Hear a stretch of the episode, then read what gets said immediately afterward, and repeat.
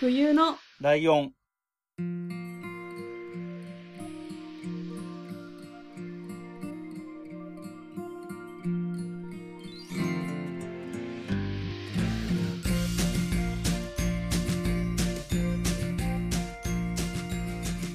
この番組は山梨県出身以外共通点のない2人がそれぞれ好きなことを話す番組です。冬のライオン第52回、椿ライドウです。真冬です。よろしくお願いしよろしくお願いしま。ますはえー、前回ね、強引に僕のターンにしてもらって、はい。真冬さんは一回お休みしてもらって、僕のターンを先週やって、今週は、はい。じゃあ何やるのかっていうと、うんえー、久しぶりでラジオンくんのターンで、はい。えー、お便り会っていイうことエーになイります。はい。お待たせしました。。いや、ほんと 送っていただいたつぶり皆さん、大変お待たせいたしました。はい。はい。ということで、え ー、っとね、いただいてるのがね、3月分ぐ らい。季節変わってますけど。うんはえーいただいてるんですけれども、はいえー、じゃあ、お願いします。い。えー、っと、いきます。はい。角川三人娘会拝聴しました。初メールです。私はこの三人なら渡辺典子が好きでしたね。椿さんの補足をさせてもらうと、積み木崩しという作品を映画化して出てました。薬師丸さんだったら NTT 民営化された時の CM ソングも印象的。あと、チャン・リン・シャンとか歌結構好きでした。真冬さんのツイッターフォローさせていただきました。ありがとうございます。好きな芸能人、プロフに書かれてましたが、椿さんの過去ハマったアイドルはいましたか気になるので教えていただければ幸いです。寒くなってきたので、お体に気をつけて、配信を続けてくください。長文失礼しました。ハンドルネーム、のんちゃんでした。はい。寒くなってきたので、熱くなってきており ます。申し訳ございません。すみません、ちょっと笑いこらえられなかっはい。た。はい。えー、ということでですね、はいえー、まあ僕のターンだった、角川映画と三人娘の会の、はいまあ、これ自体も去年の秋ぐらいの話。すごい昔の話みたい。 はい。うん、で、えー、内容がね、うんあの、渡辺典子さんが好きでしたとか、椿さんの補足させてもらうと、つっていくつか開けてくれたりしてる感じが、 はい。えー、前、前回とか聞いてもらうとわかると思うんですけど、僕はこれ、真冬さんのお母さんだと思ったんですよ、このお便りを送ってるあり得る。のが。 ですごいバッチリそういう感じだったから、は角川映画の話したかったらしいい。し、うんうん。そう。で、えーっとね、まあまあ、そうですね。あのー渡辺典子さんの映画の話とか、薬師丸さんの映画の話とかは、はい。えー、月見さんのおかげで保管できたと思 うので、そこはとりあえずいいとして、はいえーっと、あ、僕の過去にハマったアイドルの話なんですけど、はい。まあ何人かあげてもいいんですけど、実は、うん。えっ、と、次回これ、これに関する話題をやろうかななっんだっててはい。思ったので、じゃあ、えっ、と、その時に話します。 いっぱいありましたねう。ん私もあの、プロフィール変えちゃってる気がするんですけど。 まあ、だいぶ前だからね、これね。えっと、発表すると小池徹平と本郷かなだと神田沙也加です。ああ、そうですね。よろしくはお願いします。いよかった。急に知らない名前とか入ってきてなくて、よかった です。はい。はい。えありがとうございましたー、そうですね。ありがとうございました。はい。またちょっとこの辺の懐かしいね、えっ、と、芸能人の話なんかにも触れていきたいと思います。そうですね。じゃあ次お願いします。は。い。のんちゃんさんもう一個いただいてまして。はい。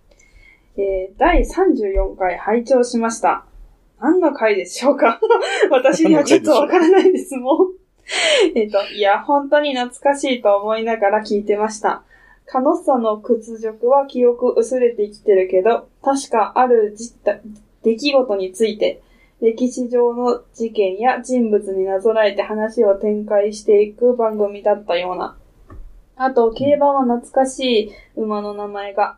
最近、馬券は買わずにレースをチェックしているんですが、ライノーさんはどうですか、それにしても牝馬が強くなりましたね。真冬さん 私ですか 一 度馬券を買われてみれば、み、見ては100円から楽しめますよ。それではコロナに気をつけて配信頑張ってください。ありがとうございます。ありがとうございます。34 4回、回でしょライドさんの回そう。なるほど。そう。だから、真冬さんはこの時話した内容をリアルタイムでも聞いてないし、 配信でも聞いてないから、それ知らなくて当然です。いやいや、配信聞きましたよ。あ、聞いたさすがに聞いたんだっけえ、うん。聞きました、聞きました。はいはいはい。さすがにだって相変わらず聞いてないんでしょ普段は。聞いてないです。うん。 えっと、そうね、カノッサーの屈辱っていうのは深夜、えー、深夜のテレビバラエティみたいなやつですね。はい。 1990年代前半ぐらいかなはい。うん。とか、えー、競馬。うん、競馬もそうね。これもこの、そのぐらいの大学時代ぐらいの頃の話かな。大学、社会人ぐらいかな。うん、社会人頭ぐらいから、競馬は。うん。まあ多分この辺に反応してるってことは多分同世代に近いんだろうなとは思います ね。確かに。そうですね。うん。 100円から買えるって初めて知ったんですけど。ああ、そうですよ。一応ね、100円から買えます。うー。どうんんと、自動販売機みたいなやつとかだと500円からしか買えないけど、窓口とか人がいるところだと100円から買えるとかあるし、ええで、入場料も100円ぐらい、100 200円だっけとかめちゃめちゃ安いんだよ。ああ、そうなんですね。だから、ギャンブルとしてむちゃくちゃなことをしなき ゃ、めちゃめちゃ安く、だって1レース100円ずつかけて入場料合わせたって1500円くらいあれば足りるからね。なるほど。意外と楽しめますよ。うーん。はい。えっ、と、そうね。牝馬、 牝馬が強くなりましたね、真冬さんっていうの。 言われても。え、そう、急にまあ言私ってるに、えあ れうん私の話みたいな。まあね。まあ弱い男子が好きだから、そういうこと言われるんじゃないああ、なるほど。そういうことか。うん。納得。そうね。これでも面白かったけどね。これ大変だったけど、自分で喋るときは。はい。でも、あの、まあ、かなり喋れた、なんていうのええ自分が喋り、あの、好きだったことを古い順から順番に言ってってるだけなんだけど、うーん。なんか、でも、要は自分が過去にハマったものとかだからさ、話してて楽しいし、 えー、ちょっと撮りたいな、 一人会。取っとい て。取っといて、本当に。なんか誰かにやれって言われないと、 ちょっと、やる 気が。ね、恥ずかしいじゃないですか、まあちょっと。まあ、恥ずかしいとツイはキャ思うけスとどか。だったら、こう、みんな聞いてくれてる感あるけど、やっぱ一人でただマイクに向かうって、ちょっ と、いや、だから彼氏に向かって喋ればいいじいや、そんな、ゃん。 そんな、そう喋らない人なんて、ま、たマイクと一緒ですよ。いや、でも、あの、前に座ってて、あの、笑ってたり、疑問に感じてそうな顔してたりとかがあれば、ちょっと変わると思うよ。そうか。まあ俺はリアルに一人でやったけどね、これ。なるほどね。メモを見ながら、熱弁振るってた感じでしたけ誰か私にやれって言ってください。ど。そしたらやって、それは本当にやって、普通に。あの、 穴が開いた時困るかなるほど。ら。はい。。で、えー、ということで、2通もいただいている のに、両遅くな方。ってすみませんでした。遅くなって申し訳ありませんでした本当にはい。はい。で、えー、続きまして、えー、はい。お願いします。はいこんにちは。はじめまして。毎回楽しく拝聴させていただいております。隣の長野県に住む山の上のリスナーと申します。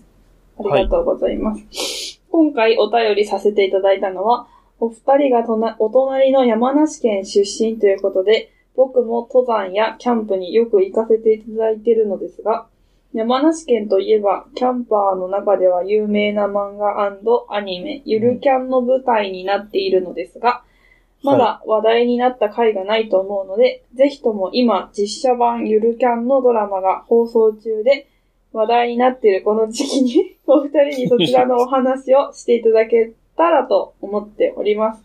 新型コロナも流行していますが、これからもお体にお気をつけ、お仕事に、ポッドキャストに頑張ってください。応援しております。PS、はいい、つかキャンプの聖地、ふもとっぱらキャンプ場でイベントしてくださいね。とのことですけれども。えっと、これ読んでもらっちゃったんですけど、はい。多分前回のお便り会で、他のゆるキャンのやつと一緒に読んでんじゃないかな。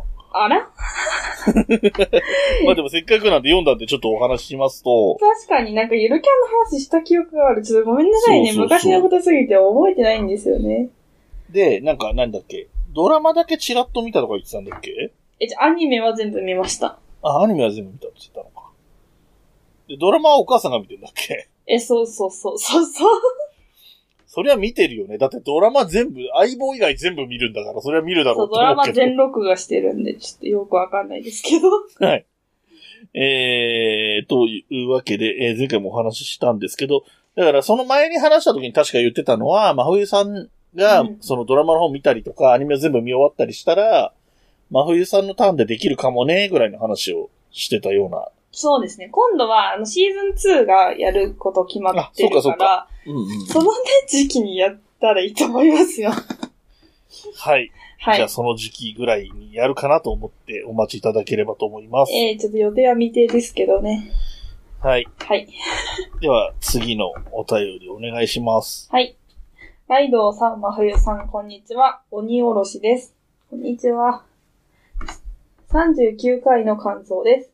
相棒、母が水谷豊さんが好きでよく一緒に見ていました。かっこ、3代目の甲斐徹のシーズン頃まで。細かい内容は忘れてしまいましたが、特命係の部屋と他部署での部屋の間でのコーヒーを飲みながら少しコミカルなやりとりがあるシーンが好きでした。えー初代の寺脇さんが辞めたのは、水谷さんが寺脇さんに対して相棒の人にとどまらないようにと、寺脇さんの俳優人生に配慮したというような逸話も聞いたことがあります。かっこ違っていたらすいません。えー六角さんもですが、個性あふれる俳優さんがたくさん出ていらっしゃる印象があります。もう20年も続いているんですね。また見てみたくなりました。ただただ感想を述べただけになってすいません。これからも配信楽しみにしております。長文乱文失礼いたしました。鬼おろし。とのことです。ありがとうございまそんす。なただただ感想を送っていただけることがありがたいんですけど、そうですね。 謝らないでいただいて、本当はい。 はえー、鬼おろしさんは、ポッドキャスト配信者でいらっしゃって、はい。えっ、と、お弁当の蓋っていう番組はい。を配信している、えー、女性で一人喋り。すごい。そう、まさにさっきの話の流れだったからちょっとあえ言いましたけどやり方教えて。すごいですよ、この人。すごい穏やかで楽しそうで、ええいい番組を作ったんですよ、この人は。いや、なんか私は、うん。なんかライドウさんという真面目な方がうん、枠組みをしていただいてるおかげで、はい。今、こうやって、あの、本当に普通の人みたいなこと言ってますけど、一人になったら多分本当にやばいんじゃないかなと思って、そこがちょっと心配なんですけどな、るほど。風紀が乱れるんじゃないかなって。うなん、ん、まあまあまあ、あの、冬のライオンでやってる限りは仮に一人会でも、 僕のチェックが入るので確かにハ。メは外せないとは思いますよ。鬼おろしさん、教えてほしいな。やり方。はい。えーまあ、はいで、えー内容的には相棒のお話をした回うんの感想ですね。で、まあまあ、そう。うーんと、だから、カイトオルが三代目か。三代目のカイトオルの頃まで。まあ、あの、お母さんが好きでっていう話の流れなんで、多分、おねおろしさん結婚されてるので、ほう。だからおそらくだから、お母さんと一緒に見てた、だから実家に住んでたのがカイトオルのシリーズくらいまでだったんじゃないですかね、きっと。うーんで、そうね。 これ、いい、いいところを書いてくれてますよ。側面係の部屋と他部署の境目のところで、えっ、と、こっちの様子覗いたりしながら、へえ。勝手にコーヒーついたりしながら、みたいな。暇かとか言って毎回来る課長がいたりみたいな、そういう、あの、定番。まあ、刑事物ってある程度定番パターンっていうのがよくあるから、それの一つうんうんうん。ですね。はい。で、あと、あの、寺脇康文さんが辞めた時の話は、はい。僕もこのせ話は聞いたことあります。あの、うんよくあることなんですよね。あの、もう、水谷さんは自分の年齢的にもういいと思ってるんだろうけど、は水谷豊さんももう相棒の人じゃないですか、今や。い。うん。完全ほに。他の何も思い浮かばないでしょ。 で、この人昔は昔で熱中時代っていうドラマやってて、その頃、えっ、と、学校の小学校の先生の役だったんだけど、はい。あの頃のイメージが強い人は相棒が始まるまでは多分そのイメージっていう人多かったと思うのね。はい。みたいなことがあったり、まあまあ、もっと大きい例で言えば、うん厚み清さんはもう男は辛いよのイメージしかないから、うんうんうんで、そういう風にならないようにっていう意味で、えいい話ー、や。あんまり長くやらない、もうここら辺でやめといた方がいいんじゃないかっていう、あの、嫌いでやめさせたわけじゃないんだよっていうことだよね。うん。なるほど。ねえー、今が、えー、7月に入ったので、3ヶ月後順調にいけば3ヶ月後からまた相棒が始まると思いますのおで、ーまあね、えーはい 月見さんにもたまには見ていただきたいと そうですね。言っておこうかな。 はいはい。では、えー、続きまして、もう一つお願いします。はい。えーと、お便りフォームからいただいてるみたいです。ありがとうございます。ありがとうございますえーと、。差出にトラ、トラペジウムさん。うん。はい。題名、新規リスナーです。やったうん。えーこんにちは。ポッドキャストアワードをきっかけに番組を知り聞き始めたものです。はい。ありがとうございます。ありがとうございます。そんなことありますだって。うん。そう。えーと、過去放送もすか少しずつ聞かせていただいてます。自分は山梨に3年ほど住んでたこともあり、山梨の回がとても面白くて好きです。他の回もテーマが決まってて聞きやすいなと思います。これからも放送を楽しみにしています。はい、ありがとうございなまんす。かシンプルに嬉しい話ですね。本当に、 あの、なんだろう、お便りとしてもとてもこう、わかりやすいっていうのもあるし、えっ、と、まず、ポッドキャストアワードをきっかけにのところですよね。うんえいやー、ー、ノミネートもされてないし、はい。あの、その下で選ばれた60番組とかあったんですけど、はいはいはい。それにも選ばれてないので、うん。どうやって知れるのかっていうと、ノミネートで、あ、じゃあエントリーした番組は全部載ってるっていうところしか、聞く、うん知るきっかけないのね。そうですね。で、それって、いくつだっけ ?800 とかあったんじゃなかったっけ確か。確かに。え、ポ飲ッみドキャストあのエントリーアワードなんですか本当ね。あ、ポッド ポッドキキャャスストト大大賞じゃん。賞。もしかして。 あ、なるほど。それならまだちょっとわかるわ。ですかねあ。ちょっとアワ ー違ドう。だとしたら奇跡的だな。いや、そんな出会いありますだって、あんな。うんなんか はい。えー、で、過去放送も少しずつ聞かせていただいてるっていういう風に書いてくれてますけれども、 やだー。ありがとうございます。あのー過去回も聞いてもらえたり、あのーなんだろうな、はい。別に全部じゃなくても、もちろん全部聞いてくれればそれはそれでありがたいんですけど、うん。えっと、全部じゃなくてもいいと思うんですよね。その自分がこれ好きそうとか興味あるっていう回だけでも聞いてもらえればっていうのがあるので、まあタイトルですぐわかるようにはなってるのでね、何の話してるかっていうのは。はい。そういう意味ではそうですし、まあ、えっ、と、自分で言うのもなんなんですけど、我々のパーソナリティ的なところに興味を抱いていただいてるんであれば、過去回もいや、探っていただければ、そりゃ、何がしか。まあ、はい。多少なりともね、な、前にもこういうふうに言ってたじゃんとか、そういう言葉も言ってはしまってるので、うん。そこしてた方がなお楽しいってことはあるかもしれないですけど、まあ、いやなるべく本当一個一個が独立してね、聞けるようには心がけてますので、あんまりうん。あの、どうしても全部聞かないととかっていうふうにい考えや、る。本当興味あるものだけでいいです、本当に。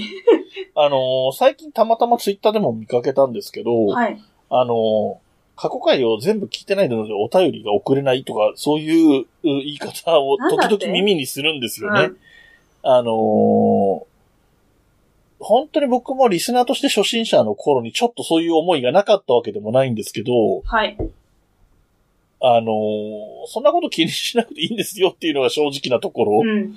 あ本の当に。ーお便りいただけること自体が嬉しいので、いや、本当そうですよね。本当そ今日い、今日この配信だけ聞いたんでとりあえず送りましたとかでも全然大丈夫なんで、う。全本当に然もうん、そこは、えーは、お気になさらずにというところもお伝えしておきたいと思いうまなすんとで。山梨なんかに3年も住んでたんですあか、そうね。 なんだろうね。まあ、まあでもまあまあ、いないこともないとは思うけど ね、あの、天気とかっていうことお仕事とも、かですうん、あるとは思うんえ、でちょすっけど。と教えてほしい山梨がどうだったか。あ、そうね。はそこは知りたいかも。い。いいところ、悪いところ教えてほしいです。うん。うん。それでですね、はい。えっ、と、今共有のフォルダみたいなところにアップされてる文を読んでもらったんですけど、ほい。実は、えー6月5日にもう一つお便りをもらってましてな、んだって見れないよね、多分。探せないよね、多分。見れますよさ見つけられる ?6 月5日。うん。はい。見つけました。いけ、いけたじゃあ、こちらもお願いします。。はいい。えっ、と、差出にみかん職人さんです。はい。えー、題名、初めてお便りします。はい。はい。えー、初めてお便りします。みかん職人と申します。私にとって山梨といえば、甲府100キロというイベントです。静岡でみかんの研修をしていた頃、そこでのイベントで、清水市から甲府駅まで100キロ24時間かけて歩くというものがありました。 うん。恐ろしすぎる。 真夜中の身延道は、とても暗くコンビニなどもなくなり、足が棒になるまで歩いて、やっと街の明かりを見つけて、甲府だと思ったら身延町だった時のあの絶望は今では忘れられません。 めちゃめちゃ遠いですからね。えー、と、土曜日に出発し、日曜日の朝、甲府駅に到着。電車に乗って清水まで帰りました。しかし、本当の試練はそこからでした。次の日から平日で、普通に仕事、地獄のような一週間で した。あの男塾のようなイベントは今でもあるのでしょうかそれでは放送楽しみにしております。とのことはい、あでりがとうございます。えー、いろいろあるんですけど、す。はい。まず、じゃあちょっと、えっ、 と、アウトラインのところから話すと、みかん職人さんは、はい僕は配信者になる前からの、まあ、お友達といえばお友達。はい。あの、ひいきびいき、あの、僕がこの番組で一番名前を出すで有名はないはいひいきびいきのリスナーさんっていう形で、リスナー仲間みたいな感じうのーん。知り合い方をしてる人なんですね。はい。で、まあ、そういう縁もあって聞いてくださってはいるんだと思うんですけど、はい。で、えー、と、えー、最後のところなんですけど、はあい。の、男塾のようなイベントっていうくだりは、えーは彼特有のど、僕の世代とかじゃないと通じないようなワードをあえてぶち込んでくるスタイルなので、 はい。あの、昔のジャンプの漫画とかをね、あの、入れてくるタイプの人なので、えーまあそこは真冬さんは分からなくてもいいんだよわかんなかったっていうところだけ一応お伝えしておきます。 はい。あともう一つ、えっ、と、この方、えーメールをくれた直後に、はい。えー、ツイッターで読まれるの秋ぐらいかなってツイートをしていたので、はい。えっ、と、悔しかったので忘れないうちに こ今回のうち絶対読んどかないとえー思って、夏にを呼びましたよ。 こんなに読まないで、ね、 たまにたまたまた読んだらこんだけ上から行くって。最悪、本当に。はい、ということで、中身の方なんですけど、はい。これはでも知らないは知らないでしょ甲府100キロっていうイ知ベンらト自ない。体はそ。れって静岡県が主催してるから、こっちは知らないってことなんですかね。そうだと思う。だから清水市で、そのみかんの、何、研修みたいのをやってて、で、清水市から甲府駅まで歩くと。で攻撃側迎える準備はしてるだろうから、そこは協力はしてるんだろうけど、うんうんうん山梨県側の主催イベントではないから、確か に。だから公費のね、あの、職員さん とか、あの、土日公費に行くことが多い人とかはしてるかもしれないけそうでどす、ね。いや、全然知らなかった。ね調べれば載ってるのかな甲府100キロで探せんのか調べましょう。な、うんこう、ふあ、キロカロリーになっちゃった。 どういう、どういう甲府だあ、んんいや、で高もちょっと校引っかの授かるんだよ業、授業じゃない、やつしかないです。学校行事。あはあるんだ。え、これ有名ですよ。甲府一高ってとこの。ああ、甲府一高のやつそね。れしか出てこない知ってる知ってる。あのー、なんだ。なんていうんだ、ああいうの。競歩大会的なやつでし強ょ行遠足。あ、競歩遠足か。えっ、そと、うそう甲府市内にある校舎を昼間に出発、夜を徹して、長野県小諸市うん。のゴールを目指すって書いてあります。タフすぎる学校授業、 あ、違う、学校行事うん、と書いてあります。えっと、僕の方ではし、えっと、甲府100キロ清水市で検索したけど、やっぱりちょっと出てこないですね。もうなくななったんじゃないですか。まあうん、確かに、みかんを作る職人さんたちの研修みたいなところで、はい。その内容は今時流行らないか もね。夜を徹して歩くみたいなノリは。確かに。絶対嫌だ。だって、それでさ、遭難者とか出たらさ、そこも責任負えないでしょう。確かに。え、それうーん、なんか聞きたいです。なんか大々的にやってたのか、なんか個人的にっていうか、数人あーもっと規模のでやってたのね大きさか、がちょっと気になる。うん。あ、そうだね。確かに、なんだろう。歩く人の数が10人ぐらいとかだったら、は甲府駅にも別に事前に言ってないかもしれないもんね。い。で、そうそうそうそうそう、そんな感じ50人とかだったら甲府駅の方にも話通しとい て、よう、ようこそ甲府駅へとかね、迎えてるかもしれないけど。うんそれちょっと気になりますね。えー、ということで。絶対やりたくい。ないです。みかん職人さんは、はい。えー、もう一回お便りをくれるか、えっ、と、オフ会に参加してください。ええ今年中には読みますよ。はい。 こう全然、全然頑張らない。めちゃめちゃ猶予を 自分に与えますよ。はい。という感じですかね。もう、えっ、と、これで一応、はい。この時点、現時点、えっ、と、これ収録してるのが前回のと一緒なので、7月4日な、5日か、5日なんですけど、はい。えっ、と、この時点で来てる分はお便り読んだつもりなんです。はい。 えっ、と、漏れがあったら、えっ、と、自分の読まれてないなっていうのがあるとは、えーもう一回送ってもらったり、えっ、と、あ、そうね、もう一回、おおむね同じような内容で送ってもらって読まれてないですって言ってくれると、確かにクレームをあ入れりていがたただいかけるもしれないですね。と。はい。で、あと、えっ、と、特にそういう設定にはなってないんですけれども、あの、時々ね、あの、何、迷惑メールホルダーとかに自動で行っちゃうなんて話をよそでも聞くので、おはい。うん。だから、もし、ツイッターとかやってる方だったら、えっ、と、ツイッターの DM とかでメール読まれてないですって言ってくれると、それは読まれてないことに気づけると思うので、はい。ね。だって、読まれてないところと同じところに、同じように送ってもそれも読まれないになっちゃうかもしれないもんね。 あ、今、迷惑ホルダーをね、見ました。見たことあります、ないです。 ?6 月7日に来てますよ。嘘。お便りわこんにちは。私の名前はアマンダです。英語を話せますかそう聞いてる。迷惑メールでいいと思います。英語を話せますかって聞かれてるかもしれないですよ、でも、本当に。うん。いや聞かれてるとは思うよ。聞かれてるとは思うけど、話せますか話せません。面白い。 そう。面白がっちゃった。本当のお便りだったらすいません。うん。ちょっと、迷惑メールに入ってました。それだけか。あと、英語でめちゃめちゃ長いのが入ってます。7月4日に。7本月4当だ。日って昨日本当だね。 How are you today? と書いてあります。うん。ちょっと意味わかんないですね。あああ、だからメールは30日後に自動的に削除されますよ。ああ、迷ル惑メールって消されちゃうんだ。だからこの、こんにちは、私は、の名前はアマンダですの、はい。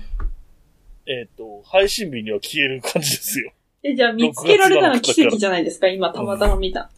ありがとう、アマンダ。何回 ありがとう。あ、本当かよ。えっと、だから、もしかしたら来てても消えちゃってる可能性もあるので、あの、はい何かあ思い当たる方はぜなきにしもあらずひ、よろしくお願いします。はい。はい。えー、というところで、えーお便りも、えー紹介しきったはずですので、はい。えーまた紹介していきますので、ぜえひ、ー懲りずにですね、お便り送っていただきたいと思いますのよろしくお願いで、しますその宛先をお願いします。はい。えーメールアドレスが、huyuno,lion アットマーク、gmail.com です。ツイッターのアカウントは、fuyuno,lion アンダーバーです。ハッシュタグはすべてひらがなで、冬来で、お願いします。えーと、ホームページのお便りフォームからもお便り待ってます。はい。そして、えーこの番組の楽曲提供はカメレオンスタジオです。はい。えー前回もお話ししました通り、えーカメレオンスタジオのハルさんが、えーアルバムをリリースしております。えーアルバムタイトルが、生命体、えーはいアルファベットローマ字表記で 生命体。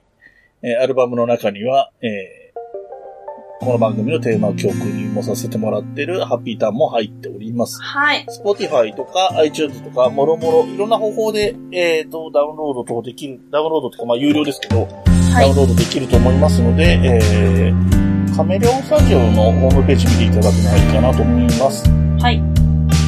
ということで、えー、今かかっているはずのエンディング曲は、ハルさんでハッピーターンです。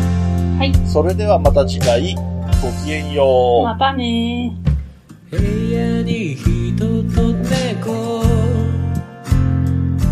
絡まり合って生きています欲しいものはたくさんあれど大事にしたいこの気持ち思い出の上を歩いてたけど望んだ未来を引きずってたけど不なしさも全部それすら愛して飲み込みたいそんな気分さ大事なものなくした時へたり込んで夕日を見てた景色をふと思い出すから自分の居場所も定められずにそれでも見つけたい見えないもの見えないままに星屑の中から見つけるんだそれでももっと続くように誰かのために自分のために曖昧じゃなく浮き彫るように何もない未来に限りある命にもっとも